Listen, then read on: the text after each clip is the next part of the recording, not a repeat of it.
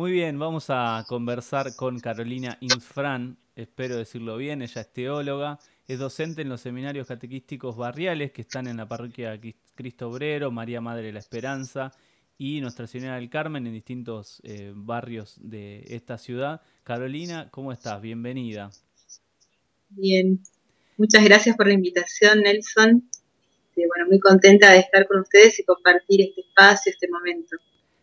Sí, nosotros también queremos eh, este tema que, veníamos charlando de el aislamiento y bueno, la espiritualidad en este tiempo también hay un montón de, personajes o, experiencias que nos pueden llegar a, ayudar un poco, ¿no? Como eh, hablábamos del libro de Job.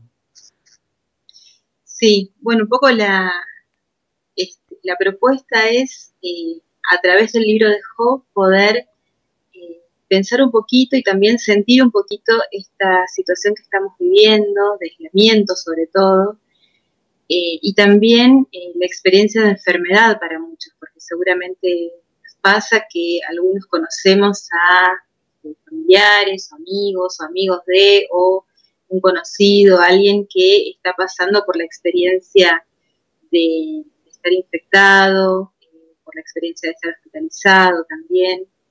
Entonces, bueno, pensamos eh, que quizás una figura que podía ayudarnos a pensar en esto es justamente la de Job. Eh, muchos, eh, no sé qué idea tenés vos del libro de Job. No, yo te iba a decir, Job es, es este que se, se, peleó con Dios como, como, no sé, como a las piñas, digamos, y terminó herido y después recordó esa herida y yo te contaba un poco de la experiencia personal, por lo menos la mía es siempre esa, de pelearme con pelearme en el buen sentido, ¿no? Pelear juntos la vida y que después Dios te termine mostrando como, toma, mirá, tonto era así y, te deja la herida y después vos te, te, recordás en esa herida de esa presencia de Dios que muchas veces me parece que es como más paciente o va a otro ritmo del que nosotros podemos, este, estamos acostumbrados a ir, sobre todo en la vida en la ciudad, ¿no? Eh, bueno, justamente Nelson es esa la, cuestión, ¿no? La experiencia que todos tenemos eh, de lo que es sufrir, de lo que es padecer, de lo que es pelearnos a veces con Dios y con lo que pensamos que Él quiere o desea para nosotros o lo que pensamos que Él dice. Muchas veces ponemos en boca de Dios cosas que nosotros decimos y pensamos, este, pensando que este, son palabras de Dios. Eh, la experiencia de Job eh, viene marcada por el sufrimiento y, en este sentido también por la enfermedad y el aislamiento. Eh, una de las primeras cosas que padece Job es la lepra. Es, el texto que una lepra que va desde la planta de los pies hasta la coronilla de su cabeza. Entonces, esto que implicaba para Job, implicaba claramente el estar aislado completamente aislado. La lepra era considerada una enfermedad este, impura en la antigüedad, por lo cual este, las personas que la padecían debían estar aisladas, completamente aisladas. Entonces, bueno, si bien él recibe la visita de tres amigos, estos amigos también se mantienen a una distancia saludable de Job no es que llegan y lo abrazan y lo apapachan en su sufrimiento, sino que los amigos se mantienen realmente a distancia. Y bueno, ahí van ensayando diferentes respuestas ante las preguntas que tiene Job. Y bueno, te cuento un poquito del libro, ¿sí? Es un, texto que nosotros podemos calificarlo como eh, de la literatura sapiencial, ¿sí? Es un texto muy antiguo, tendrá alrededor de 2500 años, ¿sí? O sea que el, problema del sufrimiento y sobre todo el sufrimiento del inocente es un tema que ya veníamos este, abordando desde hace tiempo los seres humanos, al parecer. Eh, tiene como eh, tres partes, ¿no? En realidad dos, una en prosa y otra en, poema, una parte poética, eh, y las tres partes serían, bueno, capítulos 1 y 2, que son como la introducción del libro, pues este, en los capítulos 3 y 42 tenemos eh, todo lo que es la parte eh, poética, y al final unos versículos del capítulo 42, que es la parte en prosa que cierra el libro. Así que bueno, ¿y cómo, cómo se desarrolla? Bueno, al parecer este, hay una, una, especie de, encuentro entre Dios y, Satán, en el texto está nombrado de esa manera, en donde Dios dice, viste mi siervo Job, qué bueno que es, viste la fidelidad con la que él me obsequia, viste que, y este, el Satán le dice, bueno, sí, cualquiera en abundancia va a estar contento con vos, este, sacale algo y vas a ver qué te, qué te dice. Bueno, le quita, Dios le da permiso a Satán para que le quite todas las cosas materiales, ¿sí? Este, y eh, incluso a, sus seres queridos. Sin embargo, la respuesta de Job es, bueno, Dios me lo dio, Dios me lo quitó, alabado sea el nombre del Señor. Ah, bien, bueno, Job, ¿o no? Bien. sí. Digamos que el tipo venía bien. Eh, así que eh, Satán le dice, bueno, sí, viste, todo bien, pero eh, si vos le, tocas la vida, le tocas el cuerpo, ahí vas a ver este, cómo te contesta, porque todos daríamos cualquier cosa por nuestra vida. ¿no? Entonces, Dios le dice, bueno, lo podés tocar, o sea, lo podés enfermar en definitiva, pero no le quites la vida.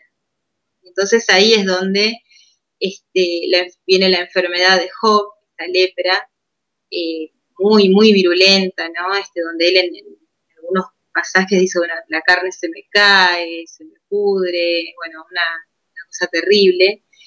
Este, y finalmente, este, bueno, la fidelidad de Job otra vez aparece, ¿no? porque en definitiva lo que le dice la, mujer de Job, bueno, ¿por qué en definitiva no maldecís el día en que naciste? Y ya está, o sea, listo, maldecí a Dios, maldecí todo y se acabó, a ver si con eso eh, esto se termina. Sin embargo, este, Job eh, dice, bueno, si aceptamos de Dios el bien, ¿por qué no vamos a aceptar el mal? Bueno, este Job así tan entregado, tan entregado, tan, este, incluso uno podría decir, bueno, que sumiso, que fiel, este, a todo lo que venga de Dios. En el capítulo 3 empieza, arranca así, como quien no quiere la cosa, diciendo, bueno, maldito el día en que nací. Así nomás, sin anestesia. Este, y bueno, en realidad este, este decir maldito el día en que nací, eh, de alguna manera es una maldición al principio de la vida, que es Dios en definitiva, ¿no? El, digamos que el enojo de Job y este, la bronca eh, se manifiesta en, ese deseo de no haber nacido. Em, así que bueno, un poco es eh, la experiencia universal este, del sufrimiento del justo, ¿no? porque aparte él después va a empezar a decir, bueno, yo estoy sufriendo, pero sin embargo no hay un pecado que merezca ese sufrimiento. No hay un pecado de mi parte que merezca ese sufrimiento. Así que ahí a nosotros se nos plantea la cuestión, que es eh, de dónde pensamos nosotros que viene el sufrimiento y si nosotros consideramos que el sufrimiento es un castigo de Dios o no tremenda. primero me quedé eh, de tu explicación como tan catequística de, la cosa, tan muchas frases que muchas veces escuchamos y que no sabíamos por ahí que eran del libro de Job. Y, y después como que parece tan fácil, ¿no? Uno lo lee y si no tiene como tu explicación, este, por ahí se pierde algunas cosas y planteos del, del texto. Eh, y me parece que esta, esta última pregunta tuya es muy actual al, momento de hoy, ¿no? El, por, uno podría decir el porqué de la pandemia o el porqué de mi enfermedad o el porqué del, sufrimiento y demás. Em, ¿qué, intuiciones hay sobre esto? Bueno, mira, esto que, que yo te decía, bueno, ¿de dónde viene el sufrimiento qué finalidad tiene? Ensayadas respuestas hay miles si uno se ajusta al libro de Job, eh, a ver, estos amigos de Job tratan de darle alguna explicación. Bueno, el sufrimiento viene de la acción del hombre, ¿sí? Pero hay este, dolores y sufrimientos que son causados no por el hombre, sino porque, bueno, lo que sucede en el mundo, ¿sí? Nosotros vivimos en un, en un planeta que está todavía en formación, entonces hay terremotos, hay este, tormentas, hay esto, hay lo otro, ¿no? Todas cuestiones climáticas también que bueno, eso también se desprende del mundo en el que vivimos. Pero distinto es que nosotros tomemos todas esas cuestiones como este, castigos o como, alguien diría, como enseñanzas de parte de Dios. Porque hay una fina, digamos, una fina línea, un pasaje entre entender lo que es la pedagogía divina, de lo que se habla, de cómo, cómo nos enseña Dios a ser fieles. Y algunos eh, dirían que Dios de alguna manera nos manda los sufrimientos para que nosotros aprendamos a ser fieles aún en el dolor, aún en el sufrimiento. Esa es una visión. La otra visión es que el sufrimiento para nosotros es algo que es propio del ser humano y que es en realidad una ocasión para profundizar en nuestra condición humana e incluso, si podemos, para profundizar en nuestra relación con Dios. O sea que son visiones completamente distintas. Una visión te dice, Dios te manda el sufrimiento para que vos aprendas, y la otra te dice, el sufrimiento en realidad es una ocasión para que vos te conozcas mejor y puedas incluso entablar una, entablar una relación más personal con Dios. Una, una, una más de castigo y la otra más eh, sobre la como de, Dios que castiga y la otra más sobre la propia humanidad como una de las tantas cosas que pueden pasar o que pasan en, en la vida. Exacto. Nada más que nos es muchísimo más amigable y más fácil decir, ay, encuentro a Dios en la alegría y decir, bueno, ¿qué pasa en la parte mía humana cuando estoy sufriendo? Eh, es fácil decirlo también cuando uno, bueno, en realidad, eh, como que uno eh, tampoco poner al sufrimiento, opino yo, sin saber, digo, tampoco poner al sufrimiento em, como en ciertas ocasiones o en ciertas personas, porque de alguna manera esa frase que, que, dice como que nunca sabes lo que la otra persona en su intimidad está pasando, entonces quizás hay un montón, o sea, quizás estamos continuamente en contacto con el, con cosas que nos hacen sufrir, que no por ahí no son visibles como una enfermedad o, como un, no sé, me quebré una pierna, eh, pero sí a la noche antes de dormir uno, uno no está triste durante meses, o sea, uno está triste durante meses, o durante años, o, angustiado porque una relación familiar o, bueno, digo, el sufrimiento que no, no es solo visible, sino que a veces es invisible. Este, entonces las dos, ¿no? El, Dios castigador y el vivir como la humanidad de uno.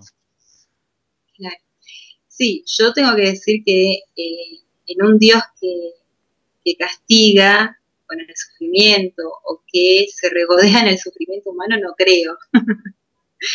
este, no, creo en un Dios sádico este, que, disfruta con, nuestro sufrimiento o que disfruta con mandarnos una, una especie de lecciones este, para que aprendamos, vaya a saber qué, este, sino que creo en, un Dios que nos ama gratuitamente, así que creo en, la gratuidad del amor de Dios y que eh, ese amor viene más allá de que nosotros cumplamos o no cumplamos ciertas cuestiones.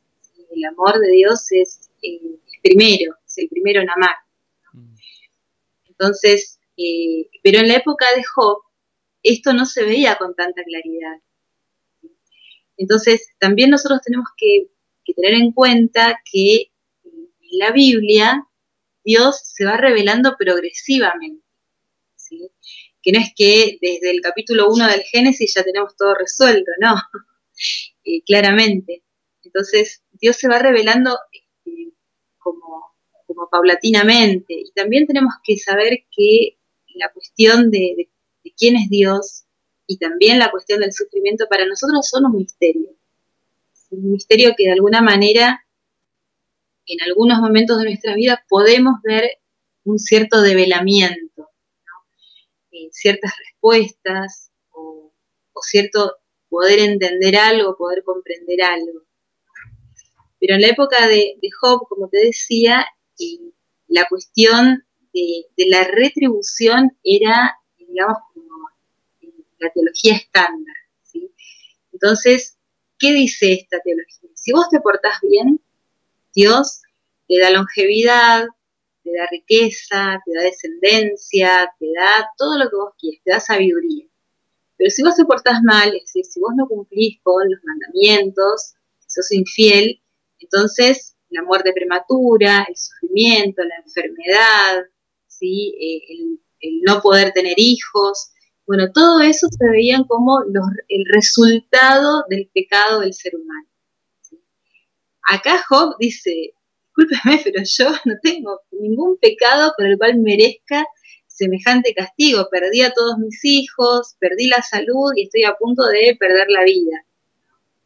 Perdí las riquezas, perdí todo. Y este, perdí la sabiduría también, si querés, porque ahora todos los que me ven se ríen de mí y se alejan de mí meneando la cabeza o incluso escupiéndome en la cara. Es lo que dice Job. Entonces, claro, ahí está la cuestión eh, y ahí está el tema central del libro. En definitiva, el sufrimiento de Job, ¿de dónde viene? ¿De dónde viene? y al mismo tiempo, ¿quién es Dios? ¿Quién es el Dios de Job? ¿Y quién es el Dios de los amigos de Job? Que le dicen, bueno, confesado una vez, algo habrás hecho, ponete las pilas, confesá y se acabó. Pero en definitiva, el Job dice, pero yo no tengo nada para confesar, porque no tengo un pecado que justifique tamaño castigo. Y por supuesto ahí Job empieza como esta cosa, una cosa muy, muy este, demandante, ¿no? Bueno, pero que venga Dios entonces y que hablemos, hablemos cara a cara, como diríamos nosotros, hablemos a calzón quitado, dale, vení si te animás a hablar conmigo, un poco más lo reta, ¿no? Este, y vení, decime en la cara en qué pequé, sea, Job estaba así como enloquecido con que Dios le mostrara dónde estaba su castigo para que él pudiera entender por qué merecía semejante castigo. Eh, entonces, al mismo tiempo, Job dice, bueno, pero em, Dios es el que, el que me va a hacer justicia. O sea, estaba eh, en una situación muy compleja porque al mismo tiempo que pedía que Dios diera la cara, al mismo tiempo pedía que Dios hiciera justicia por él. Claro.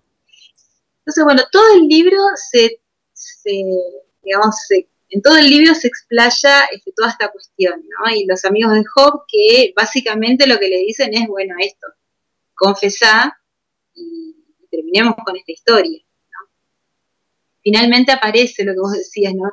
Ese, ese discurso de Dios al final del libro, casi al final, este, que si uno, uno lo empieza a leer, y, bueno, ahora le va a contestar, bueno, ahora le va a responder, y uno sigue, ¿no? Y dice, bueno, ¿dónde estabas vos cuando yo fundé el mundo, cuando esparcí las estrellas, cuando este, cuando el otro? Y uno sigue pensando, bueno, ahora le va a contestar. Claro. Y no le contesta.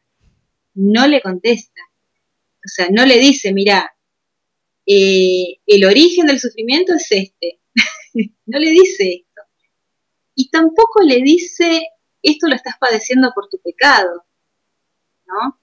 Eh, Dios de alguna manera no se ajusta a la lógica del ser humano. Entonces, lo que aparece es eh, toda una, especie de, de,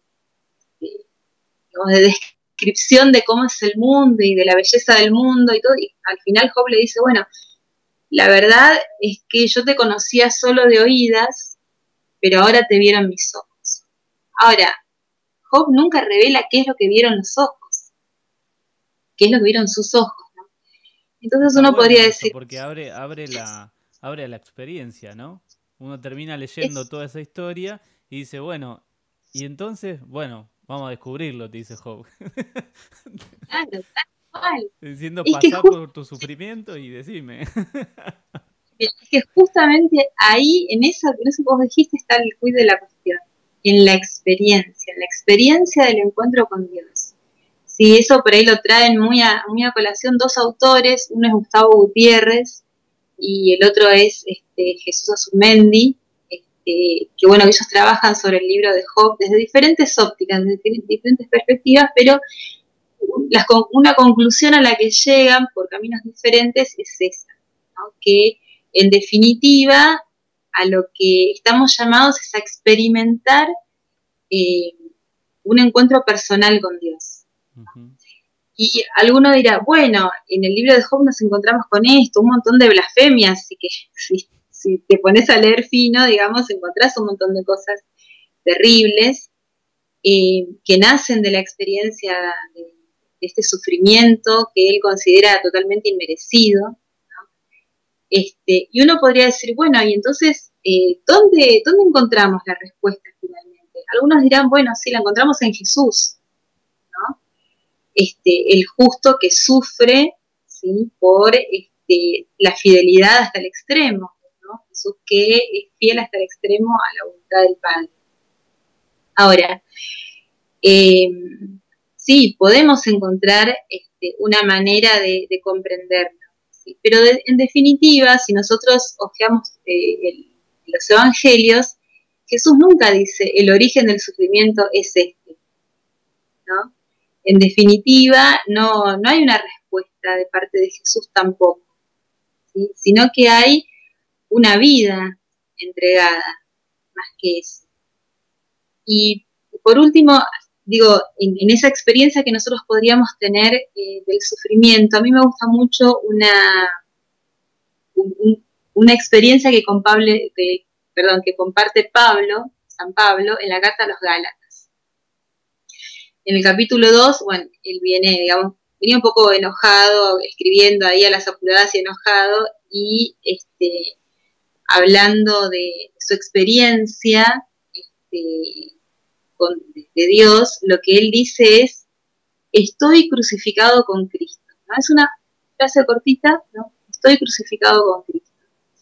Ahora, si, si uno va al texto griego, la palabra eh, que dice crucificado, en realidad uno lo podría, uno lo podría traducir como con crucificado. Esto eh, sería, estoy con crucificado con Cristo. ¿qué, quiere, ¿Qué querría decir esto? ¿Qué es lo que en realidad está diciendo Pablo? Es, yo estoy crucificado con Cristo en la cruz de Cristo. Y al mismo tiempo, Cristo está crucificado conmigo en mi propia cruz. Hmm.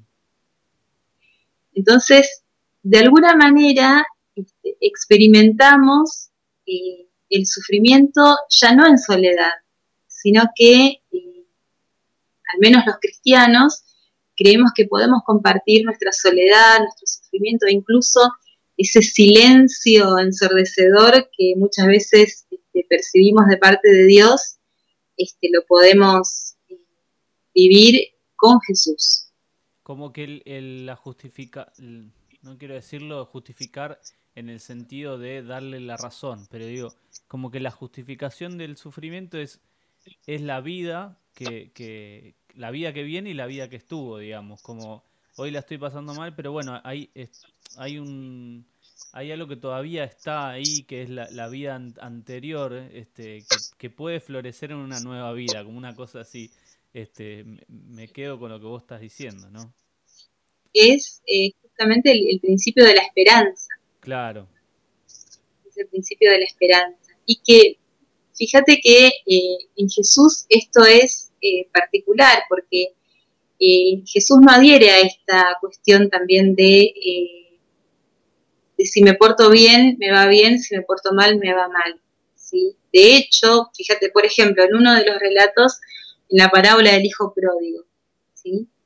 en todo caso, el padre que recibe al hijo, después de haber dilapidado todos sus bienes, después de haber pecado, después de haber hecho lo que hizo, eh, habría sido justo el castigo, ¿no? Sin embargo, el padre salía todos los días a la vera del camino a esperar al hijo, y una vez que lo divisa de lejos sale corriendo, lo abraza, lo besa, no le deja ni hablar prácticamente, dice, bueno, vamos a la fiesta, vengan, pónganle la si No hubiese pasado nada, diría uno. Más que si no hubiese pasado nada, como diciendo, bueno, yo te perdí, te, te, recuperé. y, con esa cosa de, de Dios abriéndose a la realidad del ser humano, a la realidad del pecado que todos tenemos, eh, y abriéndose en el abrazo, ¿no? Más que en el rechazo y en el decir, bueno, oh, vos sos un vil pecador, te mereces un castigo, mereces sufrir, ¿no? Sin embargo, este, Dios lo que hace es abrazarnos. yo me quedo con, con eso, ¿no? Con Em, por ahí, si alguno de los que nos está viendo o se está pasando por alguna circunstancia así, o reconoce en algo este, este sufrimiento que, todos tenemos, este, por ahí encontrar en el libro, en el libro de Job y en, en esta charla tan linda que tuvimos, Carolina, con vos, em, encontrarle como el sentido este, a todo eso que uno se pasa y la esperanza de que, de que no estamos solos, ¿no? Y que después hay algo hay algo de trascendente que nos permite eh, justamente pasar a, algo mejor, digamos, de alguna manera. Y, cambiar la perspectiva de no entenderlo con, una mirada humana, en esto si hago bien me va bien, si hago mal me va mal, como el sentido de, bueno, algo hice malo, por eso estoy sufriendo, o eh, al revés, pues, si hago todo bien, ¿por qué estoy sufriendo? Sino salir de esa lógica y pasar a la lógica más este, de la que estuvimos hablando del libro. Así que Muchísimas gracias.